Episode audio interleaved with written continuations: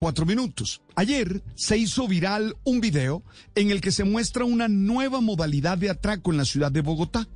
Unos hombres asaltan a los ocupantes de un carro en medio de un trancón y luego salen corriendo en el sentido contrario de la vía, donde se encuentra un compinche esperándolos en otro automóvil.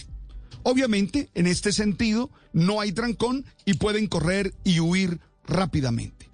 Más allá del impacto que nos ocasiona esta nueva modalidad y de la impotencia que genera tanta inseguridad, está el hecho de que rápidamente la Policía Nacional pudo anunciar que había capturado a los delincuentes. El mensaje del mayor general Eliezer Camacho Jiménez decía, abro comillas, gracias a la solidaridad de la ciudadanía que grabó el actuar delincuencial de unos sujetos en Usaquén, nuestros uniformados lograron interceptar el vehículo implicado. Hasta allí cierro las comillas.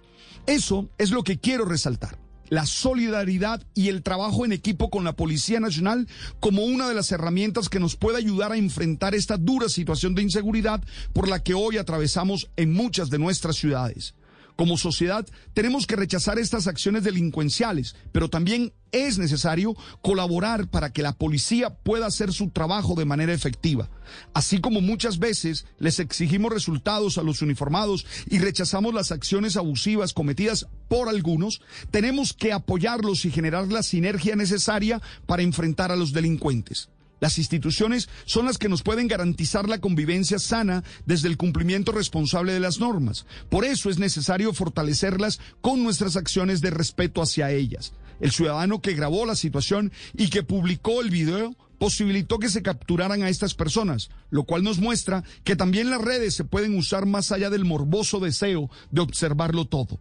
No hay soluciones mágicas a los problemas, sino que tenemos que construirlas entre todos, con buenas acciones, comportamiento ético y legal y la decisión de querer ayudar a los otros. Agradezco a la policía su labor e invito a todos a seguir siendo solidarios contra quienes realmente están haciendo mal, los delincuentes.